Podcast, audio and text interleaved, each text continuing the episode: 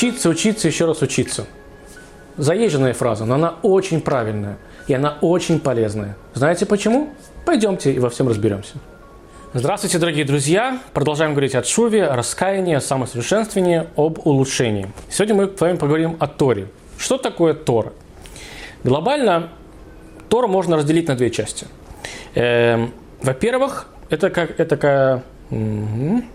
Во-первых, это некая как такая для всех, конечно, понятная книжка, а, да, где написано много-много всяких интересных историй и заповедей, которые являются основами, э, собственно, еврейской жизни. Эм, но, тем не менее, сама Тора является еще и заповедью. То есть есть заповедь изучать Тору. Для чего? Чтобы еврею и всем остальным было понятно, как жить, для чего жить, как поступать в той или иной ситуации. Но в то же самое время, даже если мы не изучаем Тору для того, чтобы познать ее, мы обязаны ее учить, потому что очень просто. Потому что Тору дал нам Всевышний. И если мы хотим хоть хотя бы, хоть чуть-чуть на какую-то маленькую долику э, его понять, а Тора – это его разум, это его мысли, то мы должны изучать Тору. То есть понятно, да, еще раз, есть два разделения. Первое – это как некая инструкция, и вторая – это как некая сама по себе заповеди. То есть Тора – это как бы и большой такой зал знаний, и в то же самое время такой небольшой предбанничек к этому знанию. Более того, на евреях лежит обязанность изучения Торы на протяжении всей их жизни. Как обычно это работает? Рождается ребенок, и потом идет в еврейскую школу. Потом, если это мальчик, он заканчивает э, ешиву. Потом он, может быть, даже идет в коле, или это такое, э, можно назвать, после свадебное учебное заведение, да, и в течение всей остальной своей жизни он тоже обязан изучать Тору. Только в чем разница? До этого он ничего, кроме изучения Торы, не делал. После того, как он женился, после того, как он вышел на работу, он обязан изучать Тору. Даже есть э, ми- минимальный размер, сколько он должен это делать в день, утром и вечером, но прекращать изучать Тору не имеет права. То есть, обычно, чем это отличается от обычной науки, это очень просто. Если, например, человек занимается математикой, он проучился в школе, в университете, да, в институте, у него есть некий багаж знаний в голове, и теперь он преподает эту математику, я не знаю, ну, в, опять, допустим, в школе в той же самой. И для того, чтобы ему, как называется, получше разбираться в этом предмете, возможно, иногда он читает какие-то дополнительные статьи. В Торе же это работает по-другому – первую часть своей жизни у тебя просто есть больше времени для того, чтобы ее изучать, потому что тебе не нужно заботиться о том, эм, э, где ты заработаешь деньги, чтобы купить еду и так далее.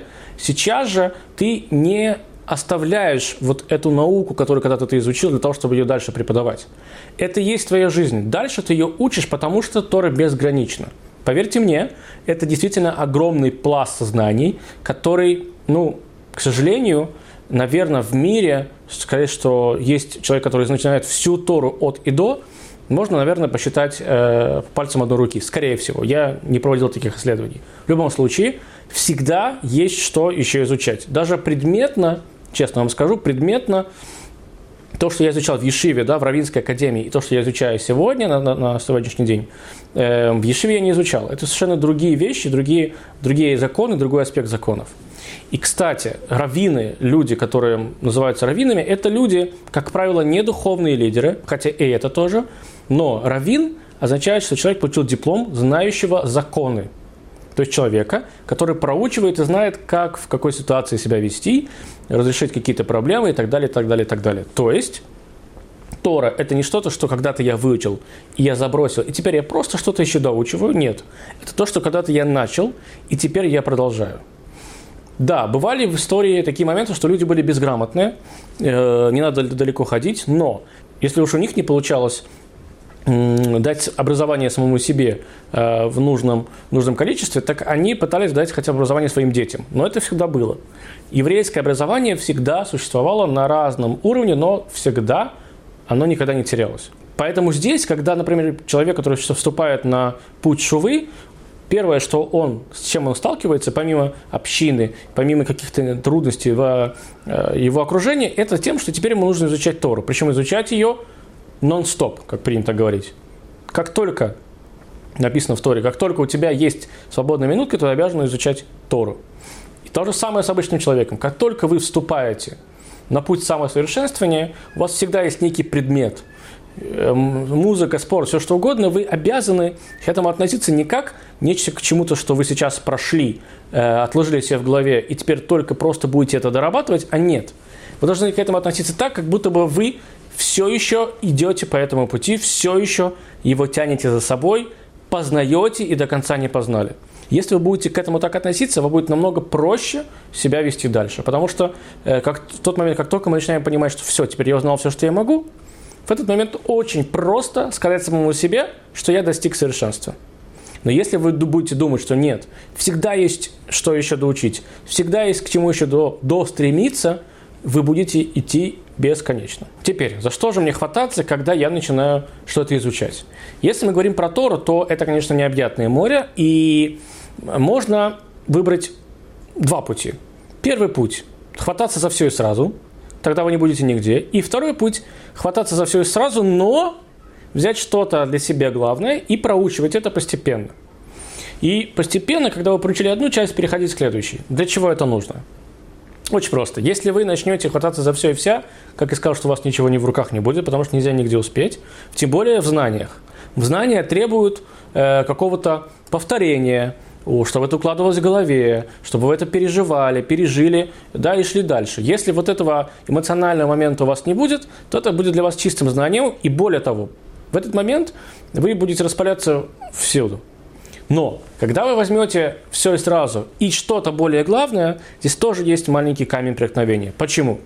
Потому что вот это главное вас может настолько захлестнуть, что вы не захотите никуда, никуда идти дальше. Вы начнете копаться, копаться в этом, и это хорошо но вы будете настолько копаться в этом глубоко, что вы потеряете, что вокруг вас, а вы потеряете время. Потому что вокруг вас еще есть огромное количество всяких э, предметных э, предметов для изучения, поэтому нужно углубляться, оставлять, переходить к следующему, углубляться, оставлять. И это все вам в купе даст одно большое понимание, э, как вам нужно обучаться. Потому что рано или поздно это все циклично. Любое обучение, любое обучение, оно циклично, рано или поздно вас приведет это тому, с чего вы изначально начали. Но если не хвататься за все сразу, а хвататься только лишь за одну вещь, изучать ее настолько глубоко, что позабыть обо всем остальном, вы, в принципе, можете построить свое вот это самоусовершенствование только на этой вещи. А это плохо.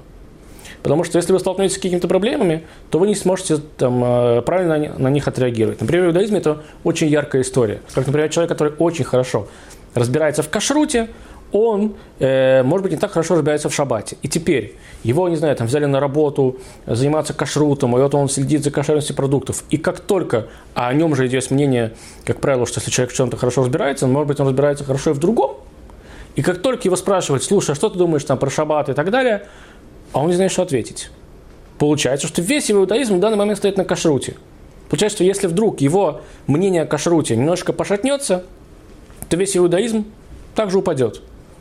И обычных людей работает то же самое. В Нейнох это абсолютно аналогичная ситуация. Если вы э, решили, что вы себя улучшите только лишь на том, что вы постоянно будете изучать, э, не знаю, психологию, то получается, что все ваше улучшение это на психологии. Если вы вдруг встретите какой-то какой э, труд о психологии или о какой-то части психологии, да, который вам будет понравиться, и он не будет совпадать с вашим внутренним мироощущением, у вас все рухнет. Поэтому зацикливаться лишь на одном, строить на этом все э, самого, самого себя, все свое существо абсолютно неправильно, и это очень-очень опасно. Следующий этап. Помимо того, что вы выбрали, что вам изучать, в какой, э, в какой манере, где вы хотите стать лучше, нужно еще найти себе напарника. В иудаизме, например, это старая-старая история – Эм, если, не знаю, видели ли вы, знаете ли вы, но принято, у евреев принято учить в парах. Один садится друг напротив друг друга, и неважно, напротив или рядом, но учат в парах. Они берут один предмет, один труд и изучают его вдвоем. Зачем это нужно? Для чего это происходит? Во-первых, есть момент, что вы очень хорошо так запоминаете. Как правило, один из партнеров слабее, а другой сильнее. Поэтому тот, кто сильнее, он дает знание, он рассказывает, объясняет человеку, да, то, что они сегодня проучили. Тем самым он, когда он повторяет это, он понимает лучше, потому что если ты не понял, ты не сможешь пересказать. Человек, который слабее, он слушает от того, кто сильнее, и в принципе воспринимает информацию, потому что если бы не было у него сильного партнера, возможно, он бы вообще бы не понял, что, что здесь написано. Потом, в свою очередь, слабый становится сильным и так дальше. Это во-первых. А во-вторых, психологически это очень хорошая поддержка. Когда два друга изучают что-то одно, идут к одной цели, вы, в принципе, чувствуете себя не одиноким, и вам проще двигаться дальше. Но помимо хорошего партнера, желательно найти себе очень хорошего учителя. Что такое хороший учитель? Эм, учитель – это тот человек, не просто человек, которому вы подходите, задаете вопросы, он вам отвечает на эти вопросы. Это человек, на которого вы хотите быть похожим. Эм, знаете, я думаю, что в университетах очень часто такое происходит. Бывает, что некоторые студенты начинают, даже иногда было такое, я видел, начинают копировать своего преподавателя, даже его походку. Почему? Потому что для него в этот момент этот человек просто, ну, не сказать, и, не, не дай бог, идол, но он идеальный. Он преподает тот предмет, который нравится этому студенту. Он говорит э, словами, которые нравятся этому студенту. И ты волей-неволей начинаешь быть на него похожим. Ты делаешь это несознательно, но да, это происходит. Поэтому здесь это же не так уж и плохо, по большому счету. Конечно, нужно не, не терять свою индивидуальность, но стараться быть похожим на какого-то хорошего человека, дай бог нам каждому. Поэтому здесь происходит два момента. Во-первых, вы получаете ответ на свои вопросы.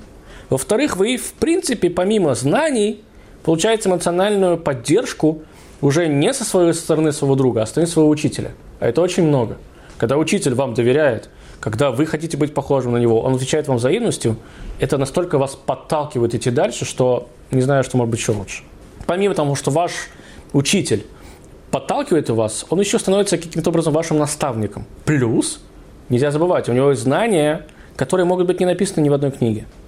У него могут быть знания, которые он сам подчеркнул, в конце концов никто не отменил опыт, и он сможет вас довести, до рассказать, до объяснить, да, и это шикарная, шикарная вещь. Друг, он все-таки, даже если он чем-то лучше, чем вы, но он недалеко ушел. Учитель, как правило, он все-таки более опытный человек. Хотя бывают учителя и младше нас. Бывает тоже такое. Особенно для людей, которые вступают на новый путь, э, Балшувы, да, или самоусовершенствование. Есть человек, который уже давно в этом варится. Поэтому ничего такого, если вам 50, а ему 30. Он уже давно в этом, поэтому он чему-то может, вас может научить.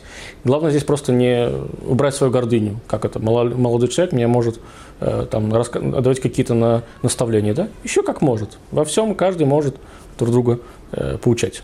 Есть еще один интересный момент. Глобально э, существует Талмуд. Я думаю, что многие об этом услышали. Что такое Талмуд? Это записанные споры, мнения мудрецов по тем или иным законам. Это вкратце, если. И существует Писание, то есть Танах. Это Торы, пророки и Писание. Кто-то, каждый из нас по-разному делает акцент на эти вещи. Некоторые, например, считают, что Талмуд очень скучная вещь. Я вам объясню в двух словах, что такое, почему это может быть скучно. Представьте себе, что когда-то какие-то мудрецы много-много лет назад начинают обсуждать один вопрос, и ты с одним из них согласен, а с другим ты не согласен. Более того, Талмуд – это не логическая книга, то есть из Талмуда не выводятся законы окончательные. И начинается у тебя в голове такая, зачем тогда мне вообще на это тратить время? Но я вам скажу так, что в принципе иудаизм строится следующим образом, что есть снизу, и ты идешь постепенно, постепенно, ты должен знать источник. То есть, почему нельзя зажигать в субботу свет? Вот просто говорят, нельзя и все. Ты начинаешь задавать этот вопрос, потом ты начинаешь понимать, что свет здесь ни при чем, что это связано с запретом постройки. Когда-то был храм, это был мешкан, переносной мешкан. В Торе написано, что то, что было в мешкане в субботу, это нельзя делать за рамками мешкана. Короче, другими словами, я сейчас не смогу вам все это рассказать на одной ноге, это огромное-огромное разворачивание цепочки, это огромная цепочка знаний. Когда ты ее разворачиваешь, ты понимаешь, что ты сегодня вообще в принципе делаешь. Почему ты не зажигаешь сегодня свет, в субботу свет? Потому что со стороны, я понимаю, как это смотрится, это маразм. Ты не можешь пользоваться телефоном, это же не труд. Что там, там, там даже кнопок нет. Не в этом проблема. Не в том, что я тружусь. Я могу таскать стол по квартире, но я не могу включить телефон, правильно? То есть стол, значит, для меня это не труд, перенести и разложить его для гостей, а телефон почему-то труд.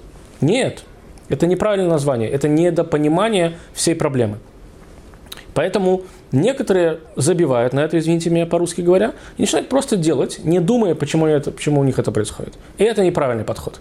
Нужно задавать вопросы, нужно разворачивать это все до самого, до самого, до самого конца. И поверьте мне, когда ты все это разворачиваешь, просто я сегодня сталкиваюсь с этим, я преподаю, я вижу, что это все очень даже логично, и это понятно.